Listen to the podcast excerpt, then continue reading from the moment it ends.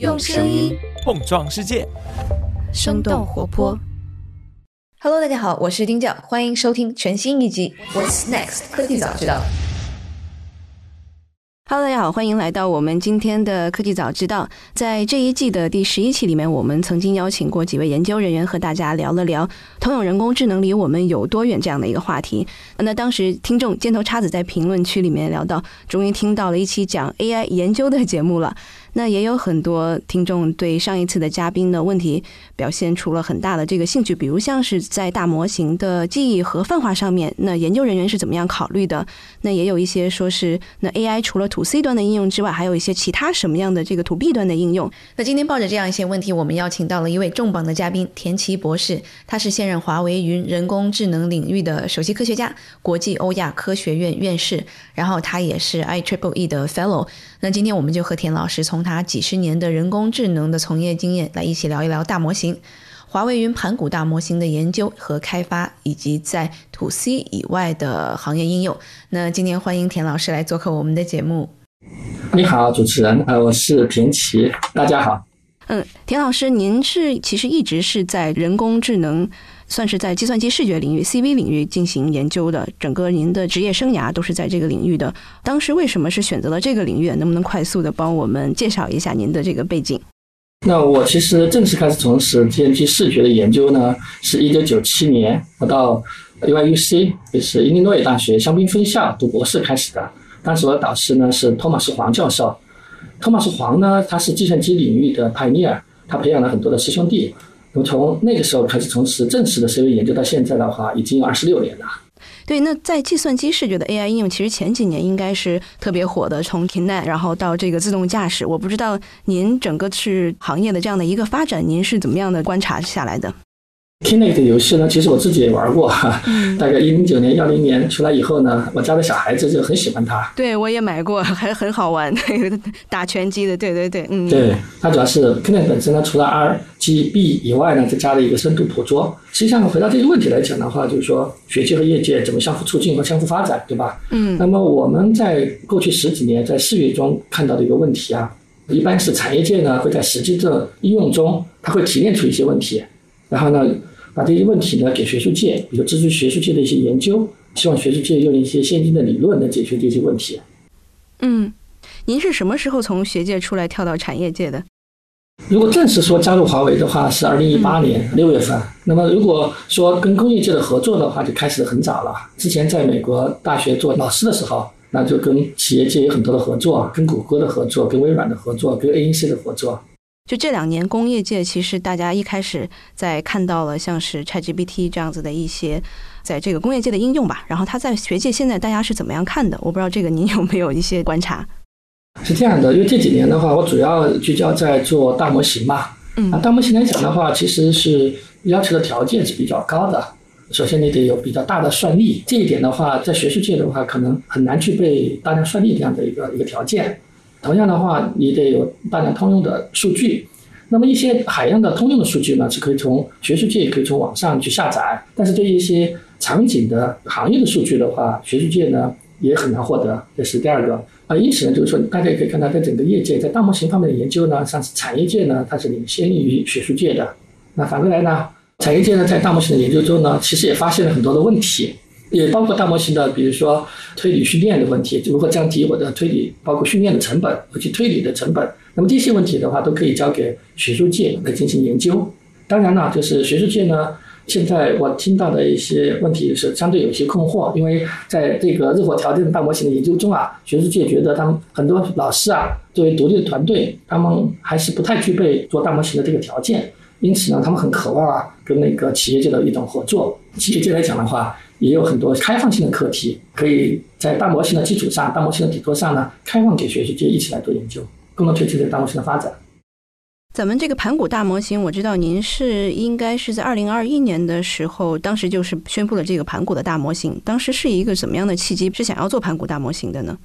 首先啊，就是说，因为到了二零二零年呢，我们在自己的研究中啊，也从几个方向提出了一些研究的子课题。比如说，我们在二零二零年四月份的华为的 HTC 大会上呢，我们在关于视觉的研究方向提出了关于数据模型和知识提出了六个子课题。那么数据呢，就包括数据魔方计划、数据冰山计划。那模型呢，包括呢有模型摸高计划和模型瘦身计划。模型的摸高呢，就是指做大模型做到极致的性能。在知识抽取方面来讲话，我们提出了一个叫万物预示的计划，另外一个是虚实合一。因此，在这六个子计划中呢，跟我们大模型研究非常相关的，就是一个模型摸高的计划，一个是万物预示的计划。所以从那个时之前呢，就是在 GPT 三出来以前，其实我们一直在往这个方向是不断的推进。但 GPT 三在二零二零年五月份出来以后呢，表现出了非常好的碾压性的一些表现。这个表现呢，在 CV 的研究中当时还没有看到，但是就直觉的感觉到呢，这是一个非常好的一个发展方向。因此呢，从二零二零年的夏天开始，就开始进行大模型的大模型 NLP、大模型 CV 方向，包括后面扩展到多模态、科学计算、预测决策呢，进行了这样的一项。嗯，那我再追问几个问题啊。就刚刚您说的是，咱们其实是在二零二零年的时候，其实就已经在几个大的领域去进行研究了。然后当时咱们可能最先开始研究的应该就是 CV 计算机视觉的这个大模型，是吧？然后 NLP 也是慢慢加入了这个我们的这个计划里面。我不知道当时为什么是可能先选 CV 大模型开始在这个领域发力呢？因为像团队的主要的成员，包括我自己啊，主要是视觉的背景，所以呢，我们当时一直是想做好视觉的。这样的一个底层的骨干网络，但是呢，CV 和 NLP 呢，它是有一定差别的。CV CV 的一些挑战，比如说它的语义信息的密度是非常稀疏的。第二来讲的话，它的域和域间的差异是比较大的。因此呢，这是它和 NLP 的一些本质的区别，导致了当时 CV 做大模型呢，它会面临更多的一些挑战。但是 NLP 大模型出来以后呢，让我们也看到了这样的。大模型它带来的潜在的这样的一个一个能力，所以的话，在我们不仅在思维大模型上往前推进的话，我们在 NLP 大模型上的话也就开始发力了。因为好像在业界，其实现在在 NLP，现在好像 OpenAI 给大家 发展到了一个新的高度。其实，在 CV 方面，好像我们现在有点有点落后了。我不知道能不能这么说哈。就很多这个研究的团队，其实把 CV token 化还是挺难的。对于很多的研究人员来说，它是一个前沿的一个研究的一个需要解决的难点。我不知道您这块怎么看？作为一个 CV 的专家，CV 的发展呢，在这些年呢，确实遇到了一些瓶颈。因为现在的话，我们是把 CV 呢。就像说的，你把它 tokenize，对吧？然后呢，把它当做一个序列的这样的一个问题来处理的。但是呢，我们认为呢，就是说 CV 这里面呢存在的一些问题，那主要是什么呢？没有像比如说 NLP 这大模型这么成功，主要是 CV 呢还没有像 NLP 那样的对话任务那样的一个东西，构建出一个完善的一个交付的环境，使得 AI 算法呢能够直接在目标任务上进行训练。但是呢，这两年呢，大家看到 CV 啊、NLP 的，其实我认为它在快速的融合。因此呢，我认为 CV 大一统的模型的话，可能会在未来的一到三年之内会出现。那么现在更多的研究呢，是以多模态的形式出现，就是在比如说结合这个 NLP 和 CV 这两个方向。我不知道咱们现在的这个华为盘古大模型，我们的研究方向是什么样子的？那么我们主要研究方向呢，就是我们认为啊，就是像大模型啊，它本身就像网上所说的，它是 GPC 和互联网以后它的一些新的这个有科技革命，所以很多行业的话就会被大模型重塑。嗯，那么我们的研究方向来讲的话，就是不仅要在算法开发上呢深入研究，另外呢就是在工程化和商业化呢要进行一个探索。就是我们的一些算法研究人员，他主要开发和训练这样的一个大模型。但我当然讲这个大模型，我指的是一系列的盘古系列大模型。那么算法人员呢？刚刚说的主要是训练大模型，以实现大模型的极致性能作为自己的目标。另外一块人员呢是工程化人员，主要负责探索如何让大众和企业更方便的去使用大模型，为行业服务。我们认为呢，这是 AI industry 人工智能下一个新的爆发点，对吧？最后的话就是，除了研究和工程化以外呢，我们探索一些新的商业模式，保证大模型的这样的一个商业成功。那么我们把大模型赋能千行百业呢，我们把它分成呢从 L 零到 L 一到 L 二三层的模式。那 L 零的基础模型 （foundation model） 到 L 一的行业模型，到 L 二的这种细分场景的模型。那么针对不同客户的需求，我们有不同的商业模式啊。比如说，我们可以提供算力，我们可以帮他们去 build 这样的一个 foundation model，对吧？或者呢，在 foundation model L 一 L 零的基础上的话，如何帮助？客户去训练他们的行业模型，甚至是帮他们如何去部署他们的这个细分场景的端测和边测的 AI 二的这样的一个模型。嗯，其实这块还有挺多问题我们可以延伸的哈。就您刚刚讲的，它是一个系统性的模型，然后是可以分成 L 零、L 一和 L 二的。然后其实根据客户的需求，你可以不同的帮他们做一些部署，然后不同的这样的一些调整和组合，是吧？其实我这样理解是没错的，对吗？是的，因为客户呢，他可能有不同的需求。那客户呢，如果说他的 AI 的团队能力较弱的话，我们需要帮助他从 foundation model 开始建起。如果客户有一定的这样的 AI 团队，但是可能相对能力不是特别够的时候呢，那么我们可以帮助他们去建 L 一的，把 foundation model 把它建好以后呢，在 L 一的基础上加入行业数据进行混合预训练，帮助他们。然后呢，就是把一些任务呢，像 L 二的开发任务呢，可以交给他们团队自己完成，因为他客户的需求有很多种。如果说他的团队能力很非常非常强，他就是没有算力的话，那我们只是。帮他提供算力，帮他去做一些指导和咨询就够了。理解。就您刚刚我们其实最早开始聊的几块，就是华为盘古底层的这个大模型 CVNLP，还有整整个这个科学计算，这个都是属于是 L 零的这个基础大模型，对吧？对，就是说我们是从基础大模型开始做起的。但是呢，就是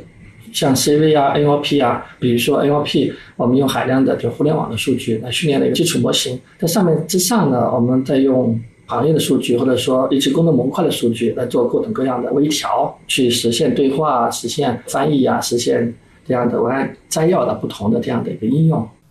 那现在各个大厂其实都在积极的训练自己的大模型了，当然也包括一些这个创业公司了。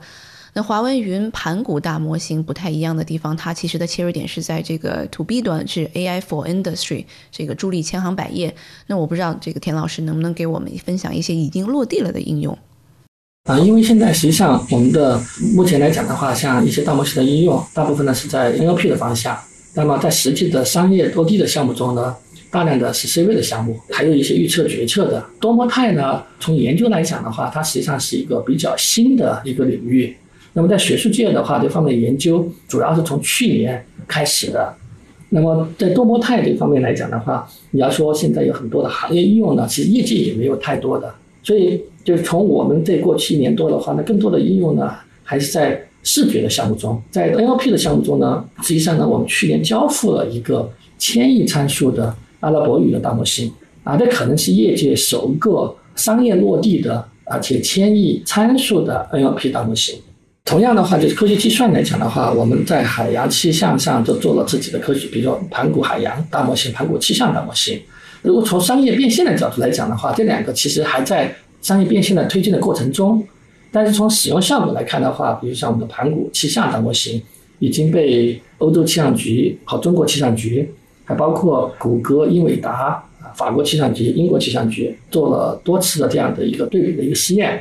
所以，他他们报告中的话，像欧洲气象局也承认，与盘古系统相比的话，那盘古系统相对于欧洲气象中心的数据预报的话，有了大幅的一个提升，并且在今年的像二零二三年的世界气象大会上的话。那么，欧洲气象局的执行总裁他也说，从今年六月份他们开始更新的系统中，他们会和盘古的预测呢做对比。对，就现在就是 NLP 和 CV 结合多模态的这样的一个应用呢，实际上在业界还更多的才处于这种研究的一个状态。就是我们今年谈到很多客户啊，那么很多客户呢都提出了这样的需求，只是具体的案例呢还没有完成啊啊，当然里面呢还有一些研究呢还在继续中啊。嗯嗯，对，因为现在大家好像在聊 NLP，然后一些落地的应用其实就是一些 Chatbot，然后可能在 To C 端的应用想象空间会更多一点。当您提出来赋能工业的时候，其实还是挺让大家觉得想要去多一些了解。现在在工业场合当中，是有哪些是我们能够很快能看到它的一个市场增长点和爆发点的？我不知道这一块您刚刚说已经聊了一些这种潜在的客户，但是我们还是在可能早期的共同研发、共同开发行业的这个解决 solution 当中，我不知道能不能透露一些。刚除了在气象上面，有没有一些其他的可以给我们稍微稍微介绍一下的？那么这样从几个方面来看吧。就是一呢，从需求的方面看，工业领域呢有大量场景存在自动化的这样的一个需求，比如说工业质检，一个摄像头呢能够替代机械重复的这种人工的动作，就非常适合 AI 模型在这些场景进行发力，进行自动化的升级，具有可观的这种潜在价值。这是从需求上看，那从数据上来看的话，那得益于通讯或者数字化手段的普及，那每个行业呢。都积累了海量的高质量的电子化的数据，能够满足数据驱动的 AI 模型进行大规模的训练。从结现状上看的话，那许多工业场景已经完成了数字化的转型，而智能化的转型还存在着巨大的空间。我们这几年呢，在 To B 的行业中呢，也在 AI for Industry 这个道路上的话，也积累了很多经验。嗯，能不能咱们讲几个具体的例子呢？其实非常多啊，我 给你讲几个。一个呢是铁路的这样的一个缺陷检测，我们叫 TFDS。一般来讲的话，它是通过人工的巡检，难度就比较大。那目前呢，比如说全路大概有六千人左右的这样的动态检测员，他承担着对 TFDS 检测设备所拍摄的车辆的图像，他进行人工的分析，工作量比较大。那么我们团队呢，大概从二零二零年开始探索铁路这个 TFDS 的智能的识别系统，那么我们实现了超过三百多个故障的自动化识别，咱这故障的总体识别率呢？达到了九十九点一五。从结果上来看的话，就是在二零二二年，就去年十二月份进行评测的时候呢，针对七十八个设计的这个故障，那么算法呢实现了零漏检，人工漏检呢其实还有十六个。因此呢，在铁路上 TFTS 这样的应用呢，获得了国铁集团正式发布的一个技术审查的一个证明。啊，这是盘古团队呢，它发布的可商用。这种大模型的一个落地的场景，可以呢全面的提升检测员的工作效率，确保车辆故障的精确分析。另外的话，就是说，比如说在电力巡检上，我们在国网电力巡检最早的方法，它是工人，比如说爬到高架上进行人工的这样的检查，当然是非常不安全的。后面的话变成了无人机的巡检，但是无人机每天会拍摄海量的照片，那其实在里面有缺陷的样本呢还是非常少的。因此，如何从海量的这种收集的高那个照片中快速的去筛选可能有缺陷的这样的照片？如何从筛选出来图片中快速的去识别是哪种缺陷？这是过去呢都是用小模型来做的。在我们使用盘古大模型以前呢，各个厂商基本呢是采用多个小模型来适配不同的缺陷。那模型大小的这样的数量级基本是。像传统大家所用的 ResNet 五零产超网络五零五十层这样的一个大小，参数呢在四百万左右。那么我们盘古大模型针对书店场景的它的几个大类的这样的一个缺陷的检测呢，我仅使用一种模型就可以适配上百种小类别的缺陷。这个模型的参数量呢大概在四亿左右。那使用这个盘古大模型以后呢，相对于之前的基准的方法，它提升了百分之二十以上的这个准确率，并且呢，大幅的减少了人工的标注量，同时呢，将它的筛选效率呢提升了三十倍，筛选质量呢提升了五倍以上。嗯，就您刚刚讲，其实咱们之前很多行业的应用，其实多个小模型它结合起来嘛，然后现在变成了一个大模型，其实是在这个效率上面和成本上面都是有极大的这个提升。那我不知道中间过程中的算力消耗的这个情况是怎么样的？算力消耗的话，其实我先说气象吧，好吧？我先说问题啊，它是在全球海洋的任何一个位置，比如说告知它的经度和纬度以后呢，我就可以定位。第二来讲的话，告知它的当地当时的风速，这个是条件。那么问题是什么？告诉我现在这个地方在这个风速的情况下，它的波浪的浪高是多少？那么传统的科学计算来求解这个问题的话，那么它可能要用，比如说像太湖之光这样的一个超声中心几百个节点的一个算力，它可能要运算两天才能做一次预测。嗯，那么在我们的盘古这个海洋模型中的话，那么我做一次推理预测的话，可能只需要一秒钟。那换句话说的话，那么在做全球的这样的一个天气预报上，那么对未来一小时到七天这样的一个全球的天气预报，未来二十四小时的一个天气预报为例，那么可能你在超算中心，你需要三千个节点的超算算力，也可能是需要运算几个小时才能得到一次预测。嗯，但是呢，同样，呃在盘古气象大模型来讲的话，它做一次预报。在二十四小时天气预报的话，它只需要一点四秒。嗯，这个算力是极大的提升了。对，这算力是极大提升。甚至现在中国气象局下载了我们的，就使用我们的盘古气象模型进行预测的时候，它在 CPU 上就可以跑。在 CPU 上跑的话，它可能需要几个小时。但对我来讲的话，我觉得花几个小时，比如说我不如去买块 GPU 板，对吧？但是呢，就是即使几个小时这样的一个，呃，中国气象局他们也是可以接受的。就刚才讲的是 AI 推理的过程会非常快的。训练的话，那么对盘古气象来讲的话，我们用了全球，比如说过去四十年的数据总量呢，它的数据呢可能超过一千 TB。那么实际上我们在训练我们第一个版本的时候呢，我的数据呢可能用到它的一个子集，可能在一百 TB 到两百 TB 之间。那么我训练这样的一个气象模型，我是做了一个三 D 的，我叫做 Transformer 架构这样一个模型。现在我们当了一些新的工作，其实我们已经完成，只是还没有对外公开。就是我们把过去需要三个月两百五十六卡的这样的一个训练的任务啊，我已经把它降低到了用八卡只需要不到一周的时间。那么甚至将来呢，就是说从二百五十六卡三个月的训练量降低到现在八卡不到三天的训练量就可以完成。嗯。那么这这样的一个带来的一个 impact 影响是什么呢？就是过去气象预报它需要巨大的超算算力，甚至是很多小的国家它都没法去完成的一个任务。现在的话，我把它变成了八卡，对，三天就可以完成，在普通的大学的一个实验室，将来就可以完成这样的一个气象预报的一个训练的一个过程。嗯嗯，哎，那我作为一个不是这个 technical background 的人，我想要知道，其实咱们这个参数已经足够，然后它是足够，这个模型其实是比较泛化的，在上面再加其他的一些训练是更加容易了，还是因为什么其他的原因？那那首先来讲呢，就是说，因为实际上呢，对气象这一块来讲的话。我用三 D transformer 架构，我们是把这个气象预报的问题当成了一个视觉啊来处理的一个问题。嗯，参数量是很大了，对吧？但是呢，在视觉的很多问题中，它不光光是说参数量大，而且看我的计算的复杂度是很高的。所以咱们其实解决了计算复杂度的问题，通过算法，然后计算量现在如果同样的计算量的话，其实都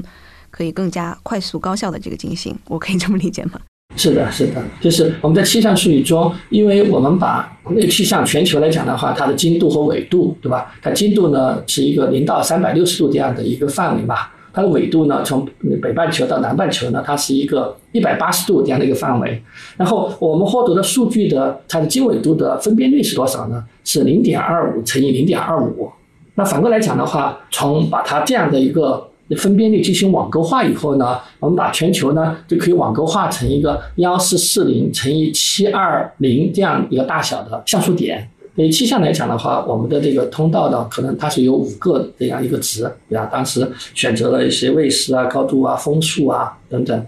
还有一个来讲的话，气象来讲的话，它从海平面到高空，它其实是有可以分成三十七个不同的这个等压层。不同等压面呢，就是不同代表气层的一个高度，分成了三十七个等压面呢。我们在第一版的训练中呢，把它用到其中的十三个等压面，所以实际上它的气象的输入相对于图像的输入呢，它的输入是一四四零乘以七二零乘以五再乘以十三啊，十三就分十三个等压面。那么这个大小呢，相对于图像大小呢，像二二四乘二四乘以三的话，基本上大了快五百倍。我想说的是什么呢？就是说气象的输入和输出，相对于我们常规做的 CV 的图像，它是要大很多的。哇，那我稍微来总结一下，那原来需要二十四个小时，现在只需要一点四秒，这个数据还是蛮震惊到我的。特别是刚刚田老师讲的这个精度啊、纬度啊，然后在等压层这些等等的这个数据叠加起来，数据量是非常非常大的。因为咱们现在只是一个开始嘛，如果我们能持续的通过 AI 大模型，然后让我们人类能够更好的掌握气象，那我们不管可能是在农业呀、交通啊，甚至是可能航天航海，可能因为这样的一波技术的加持，未来的想象空间，就是人类不管是生活更好了，还是我们效率更高了，这个这个想象空间，我觉得还是挺挺大的。我不知道在就是在其他的行业上面，这样还有一些什么样的想象空间呢？呃，我们在大概二零二零年的时候呢，当时判断人工智能有两个发展方向，一个是趋势是小模型到大模型的一个趋势，第二个来讲的话是说，就是人工智能和传统科学计算的一个结合，就是 AI for Science。我们认为呢，AI 呢对传统的科学计算呃有很极大的想象空间。那刚刚在海洋和气象方面，对吧？那么在药物分子研发方面来讲的话，也把它的过去的这种小分子的筛选的这样一个周期，那么从过去的可能一个。这个数年的时间能完成的工作呢，把它降到数个月甚至一个月以内。大模型这个方面来讲的话，当时呢有几个观点啊，那么想象空间呢就比较大啊。第一来讲就是说，我们认为大模型是 AI 的发展底座，那么这个来讲的话，就是目前已经是变成了现实，验证了的，对，嗯。第二个来讲的话，我们认为呢，大模型会是人工智能的操作系统。啊，这个也是正在发生的事情。往上呢，它支持更多的这种这个 API，支持更多的这样的一个插件。往下的话，它会软硬件更好的适配，那么会针对我大模型的这样的一个训练，降低，比如降低我的训练的这样的一个成本，提高我的训练效率，啊，提高我的这个推理的效率。那么就会有很多专门的硬件来适配我的这样的一个大模型。第三来讲的话，呃，大模型呢，呃，我认为呢，下一个呢，就是刚说的是会从千行百业的。啊，将来呢还会走走向千家万户啊。那现在就刚才讲的，我们 AI for industry，对吧？就是 AI 呢会赋能千行百业。呃，另外一方面来讲的话，就像大型机一样，曾经认为世界上可能全世界需要五台大型机就够了，但实际上的话，后来大型机像个人电脑，像 personal computer，像 PC 的一个发展，对吧？让大让计算机呢真正的走入了千家万户。嗯，那么大模型也是这样，就是大模型现在呢，可能需要极大的算力来训练它，而且呢，需要较高的一个成本来进行推理，所以很难部署到比如说一些端侧的设备上，比如手机上。但是呢，将来的话，比如说大模型和这个底层的芯片更好的这样的适配以后呢，可能让我的这个推理成本可能成百倍、成千倍，甚至成万倍的这样的一个降低。嗯，那么有可能就可以把我的这个大模型呢，将来就可以。比如说装载在手机芯片上，那这样一旦发生的话讲的话，就像大型机一样，它变成了 PC 机。所以听起来，现在咱们大模型的这个发展，肯定最大的一个 卡点，这个阻力是在咱们的这个芯片上面，然后可能是跟芯片适配的这些呃应用方面的这个和咱们的这个软件层面的这个协同是不是高效？我觉得这个应该是现在大家业界主要研究的这个方向，或者想改进的方向，对吧？那刚才呢，就是提到还是这个算力的问题，对吧？可能由于一些一些外在的因素，我们的呃不能获取更多的这样的一个像英英伟达的这样的一个芯片或者算力。那么但是呢，呃，我们国产的算力，像华为的生成算力的话，呃，其实还是非常充沛、源源不断的。啊，那么我们现在的大模型的训练呢，绝大多数都是在自己的这个生成算力上这个完成的，而且呢。呃，随着这个我们的生成算力的源源不断的补充，现在呢可能有这个，比如说几千卡这样的一个生成算力的一个支持。那将来的话，我们可能有几万张啊，甚至几十万张这样的生成芯片的这样的一个算力的一个支持。因此的话，在算力方面来讲的话，在相当长的一段时间内的话，是有充沛的啊那个自研的这样的一个算力来支持的，并且呢，我们的这个生成算力来讲的话。呃，可能通过算子的优化来讲的话，优化以后呢，它的这个算力的发挥会呃再提升百分之五十甚至一倍以上啊。比如说用我们的这样的一个生成的算力去更好适配我大模型的训练。然后您刚刚讲，其实是大模型是人工智能的底座嘛，然后我又想到，其实咱们。啊，盘古大模型它的这个泛化性是非常好的，因为前段时间我们也跟其他的一些这个嘉宾也聊过，其实泛化性跟这个记忆性两者是呃是有一些这个 trade off 的，我不知道这块是怎么样来理解，就我们在什么样的领域应用上面是我们需要更加泛化的，或者什么样我们需要它的记忆性更强？呃，我我这块能不能帮我们来详细解释一下？泛化性和记忆性并不矛盾，本身的话大模型的优点，我们是想说的是在于它的泛化性强。也就是说，过去的话，我们的开发的这种小模型啊，你可以说它的记忆有限，对吧？因为对大模型，就是因为我叫做我可能见过所有的数据，对吧？我基本上记住了所有的这样的一个 pattern，所以呢，它在在新的场景中的话，它只要加一些少量的这个数据进行微调，它就可以针对性的去提高它的这样的应用的一个精度。但小模型的话，因为它的记忆不够，对吧？所以的话，它的这个泛化力就比较弱。在未来来讲的话，就是说大小模型是可以更好的协同的。嗯，这个怎么讲呢？因为大语言模型啊，它更像一个类脑中枢；不同专家小模型呢，呃，它是更像一些呃具体的小功能。那么就是说，因为我把大模型训练好了之后的话，通过大模型我的语言中枢，我知道我就内脑中枢。那我知道去在不同面对不同问题的时候，去调用什么样的这样的一个专家小模型，所以这样的一个大小模型的协同，就是说大模型呢作为中枢决策系统来调用各种小模型来解决这个行业的问题，也是将来这个非常值得这个探索的一一个方向。哎，田老师，您自己是 CV 领域的这个大拿专家，不知道咱们其他的团队成员是一个什么样子的构成呢？首先呢，这个盘古团队啊，是过去三年从呃，应该说是呃各个高校啊那个吸引和招聘回来的，都是一群呃朝气蓬勃的年轻人。盘古团队呢，平均年龄不到三十岁，嗯，啊，非常年轻，都是最好的年龄啊，正值这种创新的一个巅峰期嘛。因此呢，呃，同学们呢有这种我们叫做无限的活力和这个信心来挑面对各种挑战。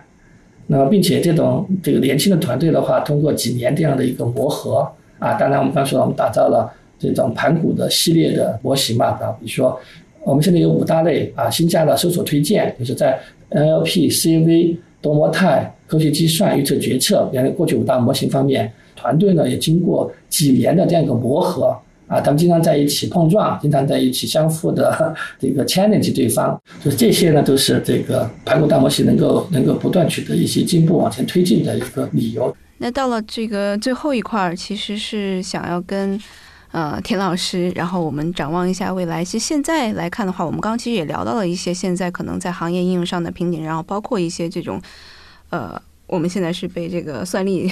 被这个芯片制约的这样的一个现状。我不知道，嗯，哪一些行业还能通过这个大模型，然后大幅度提效吧？这么说，在跟行业的客户聊的这个过程当中，哪一些还是我们可能在积极和对方一起在共同在探索的这样的一些行业领域？啊，就是说刚才在前面提到，就是说我们已经看到大模型啊，在这个 NLP 视觉中取得的一些。呃，显著的这种效果提升，但是将来的话还有很多能够为大模型所开发的这种这个领域，比如说医疗健康、商业及金融啊、环境科学啊、内容创作这几个方向。比如说在医疗健康的话，我们可以使用大模型来进行一些医疗影像的分析，那对 CT 啊、MR 图像呢进行这样的一个深度学习，啊，以便更准确的检测疾病的这些早期迹象。对吧？或者对疾病进行更这种精确的分析，我们也通过，也可以通过大数据和复杂的算法呢，来预测个体的这个健康风险，或者分析基因变异呢对个体健康的影响。那就是大模型呢在健康医疗健康领域的这样的一个呃一个提效。那第二个来讲的话，比如说在商业及金融领域，呃，大模型呢可以用来帮助提高决策的精度或者效率，尤其是在需要处理大量数据和多个。复杂因素的这个情况下，比如说在考虑一些投资决策、供应链的优化、运行管理，那么可以用大模型呢对对对市场趋势进行一种预测啊，来指导我们的投资决策，或者用大型企业呢，可以利用大模型啊，它进行来优化我们的供应链的管理，对吧？通过预测需求和分析各种因素，比如原材料价格啊、运输成本，来确定最佳的生产和配送的策略。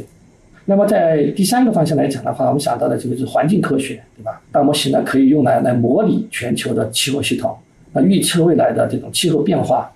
啊，甚至长期的气候变化，比如说半年、一年，对吧？那全球是变暖，还是今年的冬天是一个呃暖冬，还是一个寒冬？这就是非常重要的一个事情。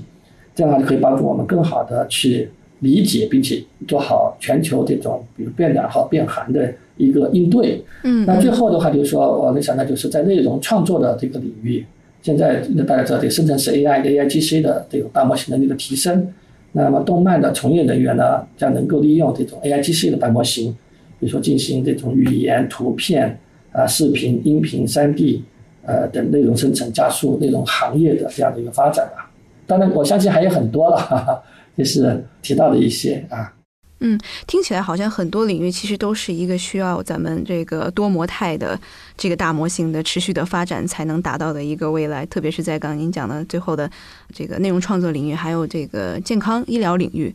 其实不仅仅只是可能我们现在大家已经谈谈的太多的这个 NLP 领域了。那如果我们最后一个问题想要再再请教一下这个田老师，那如果可能是在底层，因为整个的呃 ChatGPT 的发展是离不开这个 Transformer 的这样的一个基础的这个研究，它的这样的一个进展，我不知道咱们现在在科研领域前沿还是哪一些是可能我们会攻克的，或者大家正在这个。挠头的这个希望攻克的这样的一个能够呃这样一个领域，能够让我们再到达下一个呃让人这个惊叹的这样的一个进步。我觉得这方面来讲的话，可以这样讲，就是说。大家看到了多模态是未来，那么我们 ChatGPT 的话，这样的一个它代表的一个纹身纹这样的一个一个大模型，对吧？我们也看到 AIGC 呢，却有一些纹身图，对吧？纹身视频。那么我我认为呢，现在的变化是什么呢？就相当于把 ChatGPT 把它叫做黑白的无声电影，变成将来多模态的彩色的有声电影。黑白呢，就是说现在还是一个文本，对吧？那么将来呢，会有图像，会有视频，它是彩色的。那么将来加上语音的话，它就是有声。所以就说，就从传统的黑白电影变成彩色的有声电影，这个事情是一定正在发生，而且一定会发会实现的。那么它里面的一个难度在哪里呢？就在于我们现在的，比如说我们的 CV、我们的 NLP，呃，虽然都是 transformer 架构，但还是不同的网络来处理不同的输入。我的 NLP 是文本的输入，对吧？那么我视频的输入，我将来这个语音的输入，那将来呢是希望呢我有一个。在多模态上统一的一个架构，就一个网络，一个 unified 的网络，就统一的网络，可以 take 不同的输入，我有视频的输入，文本的输入，我有一套统一的架构。但这个统一架构到底应该怎么做呢？应该是现在很多研究人员都在努力去去做的一件事情。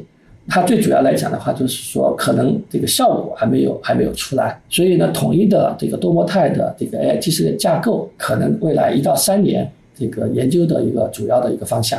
其实我们刚刚也稍微聊到，就是它呃可以理解成它 tokenize 这样的一个过程是吗？就不管是你的这个视 觉，还是其他的一些这个呃音频或者视频，tokenize 我是把这个把图像把这个比如视觉的问题转变成了这个长序列的问题。但实际上的话，我们知道，就是说语言呢，它是一个时间序列的问题，时间序列，对吧？但是图像、视频来讲，它还是有很多空间信息的。那么，如何保证这些空间信息不丢失的情况下，来把它当成一种这种长序列的问题呢？这个也是也值得考虑的一个一个问题。嗯，也是在大家在研究的一个重要的领域和方向。那么，在行业应来讲的话，可能。哦，还有一些研究方向值得大家关注啊。那刚才讲的，第一个呢，就是说我们还是提到大小模型的要协同，对不对？刚才讲了。那么还有一些问题来讲的话，就是如何做垂域数据的高效标注和模型的微调。比如说，将来我们的行业应用来讲的话，如果从通用的大模型到行业大模型，因为需要灌注具体的这种行业数据的进行微调，才能解决这个对应的行业的问题。啊，比如金融行业呢，我需要呃需要金融的数据。电力行业需要电力的数据，呃，因此第一个呢，就是如何构建高效的垂域数据标注系统，是一个非常值得研究的一个方向之一。啊，第二个来讲的话，有了行业的垂域数据以后呢，如何进行模型的高效微调，也是呃这个有价值的研究方向。那么在这个合适的这个模型微调方式呢，它能够有效的降低对数据标注需求量和模型训练的这个代价。啊，对，刚这是刚讲第二个问题，就是垂域数据的高效标注与模型微调。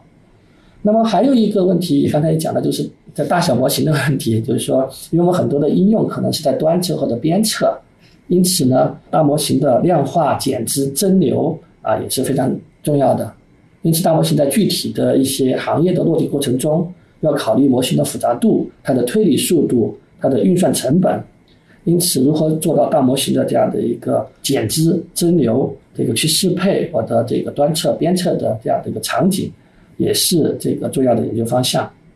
那么还有一个方向来讲的话，就是如何进行外部知识的增强，对吧？我们讲了，我们的基础模型呢，它是一个通用的这样的一个知识库，它是在海量的数据中进行训练归纳而来的，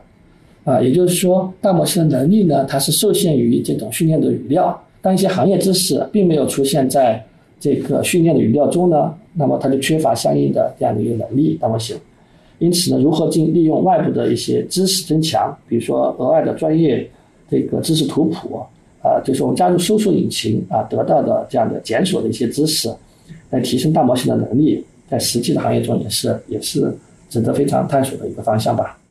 嗯嗯，所以很多这些其实是需要跟。不同的行业，它的个体的这个需求，然后再跟我们的这个研究人员是一起在往前在探索的。嗯，刚刚您讲到有一个比较专业的这个术语，什么端测边测的一个什么什么推流那块，我没有太明白，不知道能不能再稍微再解释一下。我们说大模型的，比如说部署呢，可以在云测、云端嘛，啊，通过提供这种 A P A P I 的方式供大家调用。大模型的能力，将来比如说你想把它部署到手机上，这是现在是很困难的，对吧？因为手机的容量、手机的带宽，那么如何把大模型小型化，对吧？你比如说你想做一个图像去噪，你需要一个合适大小的模型，能够在手机端随时调用。那么就是这次叫做大模型的需要做一些啊这个量化对吧？做一些减值和蒸馏，得到一个合适的小模型部署到这个这个端侧的设备上。那边侧来讲的话，就是像无人驾驶一样，呃，就边侧相对于端侧可能呃算力会大一点，但是呢，它还是跟云侧就是的算力能提供算力是不不一样的。理解了，这个就是咱们的这个专业术语。对，其实就是说，呃，还有一个很好的一个应用来讲的话，呃，我们讲大模型就是预训练大模型，其实它主要是两个阶段，一个是预训练的阶段，对吧？预训练阶段用海量数据进行这个预训练，还有一个叫做就是这个叫微调与部署的阶段。微调大家很明白，就是我用行业数据针对性的进行调优，对对某个应用。那么部署呢，就刚刚说的，就是说我要在云侧或者边侧或者端侧进行部署。嗯，其实还有一个很重要来讲的话，实现就数据模型啊这种全生命周期的一个迭代，就是大模型你希望它越用越好，在新的数据的话又在源源不断的产生，如何把新的数据加到原来的预训练的大模型中，这个非常重要，对吧？所以还存在着一个大模型的一个迭代这样的一个新的一个一个形成一个闭环。那么在实际应用中的话，我们会发现，我们其实面对非常多的这种小样本的场景，对吧？像工业质检。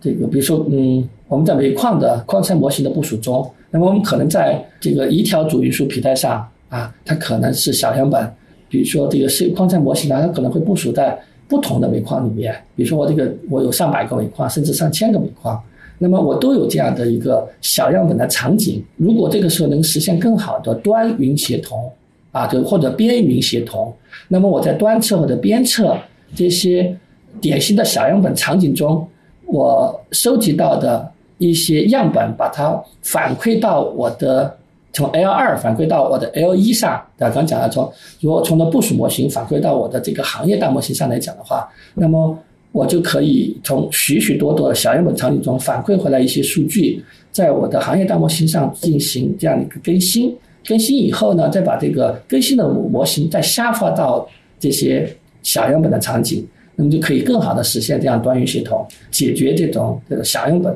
的一个问题。明白，明白。所以它可能是在这个开发成本上肯定是最最优的，因为你不需要重新再开发这个大模型了，而且这个可能不是说所有的人都会需要这个。细分场景的这样的一个检测的数据，所以这样其实是把它分开解决，分好分三步解决问题。对，它主要是说，呃，如何让大模型在新的数据源源不断增加的情况下呢，能够实现大模型的这样一个增量学习，啊，实现这个将来的这种大模型的一种终身学习。那其实现在目前有很多的企业都有训练大模型的需求，田老师能不能给我们揭秘一下华为云的盘古大模型是怎么样这个训练的，怎么样练成的？我们在训练盘古 NLP 这个就是二零二一年四月份发布的大模型的时候呢，我们当时训练了两个模型，一个呢是盘古一个大概一千一百亿这样的一个模型，还有一个就是另外一个模型就是呃盘古阿尔法的一个模型，大概是一个两千两百亿的一个参数的。那么这两个模型呢都是在升腾算力上那个训练完成的。那么我们当时用到了最多呢用到了。呃，将近四千块四乘九幺零的一个算那个这个芯片来进行训练，它训练当时花了呃几个月的时间。那那首先的话，这个盘古大模型的训练过程呢，需要海量的数据。那这过程中的话，我们收集了上百 TB 的这样的一个百科知识、文学作品、程序代码这些文本数据啊，收集了可能数十亿张这种图像和这种图文对的数据。啊，用于多模态的训练，对吧？以及刚才讲的气象方面来讲的话，我们收集了数百 TB 这样的一个全球的气象数据，用于支撑各个大模型的这样的一个训练。那其次呢，在盘古大模型的训练的过程中呢，需要海量的算力。那么我们的大量的计算资源呢，呃，来来训练我的模型，这里面就包括使用这个像 NPU，叫华为的这样的一个生成算力。当然，我们也有一些基于 GPU 的一些训练。以以及分布式计算集群这样的一个高性能的计算设备，包括呢使用这种并行计算的框架来加速我这个大模型的训练过程。另外呢，我们基于华为全站自研的这样的一个生成芯片和一站式的这种 AI 开发平台，我们叫 Model Arts 啊，进行这个超大规模的训练。盘古的这各个系列大模型呢，基本上都要使用大概几百张甚至上千张的生成芯片训练数个月的时间。啊，那当然的，华为的算力和这个平台团队呢，为我们提供了这种强有力的保障。最后来讲的话，就是我们训练大模型的话，还要对训练好的模型进行综合的评估和测试，啊，以确保它的实际应用中的这种性能和可靠性。那整个过程呢，也需要充分利用海量的数据和计算资源，才能达到最好的效果。啊，这个前面提到了海量数据啊，海量的算力。那么当然呢，我们还是需需要优异的这种模型架构和训练算法。呃，因为这种好的模型设计和训练算法呢，会起到事半功倍的效果。呃，比如说呢，我们在设计和训练盘古大模型的时候呢，我们基于这种我们讲的 transformer 的这个模型架构呢，我们做了很多工作，比如说对位置编码、激活函数做了改进，通过啊我们的一系列的叫做比如张量并行、流水线并行、算子融合的方式，来提高大规模分布式训练的效率。在整个盘古的训练呢，你看需要海量的数据、海量的算力啊，很好优异的模型架构和训练算法。除了这些以外，其实呃，盘古大模型的一个一个成功的话，其实一个核心还是离不开这种优秀的这个团队的这些同学。好的，那今天非常谢谢田老师帮我们科普了很多关于华为云盘古大模型的细节。那我最意外的，其实应该是这个团队大家都好好，大家都好年轻啊，都不到三十岁。那另外一点，我觉得是对我有在思想认知上的一个启发，就是田老师说这个大模型会是人工智能的一个操作系统，就不管未来我们有更多的软件啊，或者是硬件的升级、迭代、开发等等，都会通过 API 更好的适配这个呃这个大模型。呃，另外其实一点，我觉得我也受启发的就是，其实现在的这个大模型不是说每个行业、每个公司都要重新训练一遍，其实可以根据这个。呃，像是华为云这种 L 零的模型、L 一的模型、L 三的模型，它是一个基础的行业的和细分的这样的一个区别，其实互相打配合，然后对不同的行业的需求或者场景，嗯，来来配合就好了，不用所有人都重新开始这个呃开发和训练，然后包括像是这个细分的场景的这样的一个小模型可以反哺到这个大模型里面，这个还是我觉得蛮有意思的一个点。那除此之外呢，也非常感谢这个田老师帮我们介绍了现在已经有的一些案例了，包括这个天理电力巡检，然后这个秒级预报的这个就一点四秒这个数据，啊，非常快的能够预测现在的气象，啊，那当然了，最后我觉得可能让我呃比较有印象的就是咱们华为云强有力的技术支持，特别是这个算力的支持，其实是来自啊华为的自研芯片。七月七号举办的华为开发者大会上面，华为云发布了全新升级的盘古大模型。那今天听我们节目有兴趣的听众朋友们可以去关注一下。好了，那我们今天的节目就到这里了。好的，再一次感谢田老师，谢谢。啊，也非常感谢金教啊。这期 What's Next 科技早知道就到这里了。听完之后，如果你有任何的想法，欢迎在评论区里面给我们留言，我们每一条都会认真的看。如果你喜欢我们的节目，请记得给我们五星或者好评，分享给更多的朋友，也会对我们非常有帮助。你也可以单独写邮件给我，邮箱地址是听 t i n g at 声点 f m，我都会一一回复。那同时，公众号和微博也可以搜索“生动活泼”，声是声音的声。节目相关的更多信息会在公众号里出现，微博和公众号都会有不定期的福利给到大家。如果你想要跟我们更加紧密的讨论和分享，或者是想要认识和你一样有求知欲的新朋友，可以加入我们的微信群。进入听众群的方法是在公众号文章中扫码添加，或者是公众号后台回复“科技早知道”即可获取邀请码。期待你的加入，我们下期见。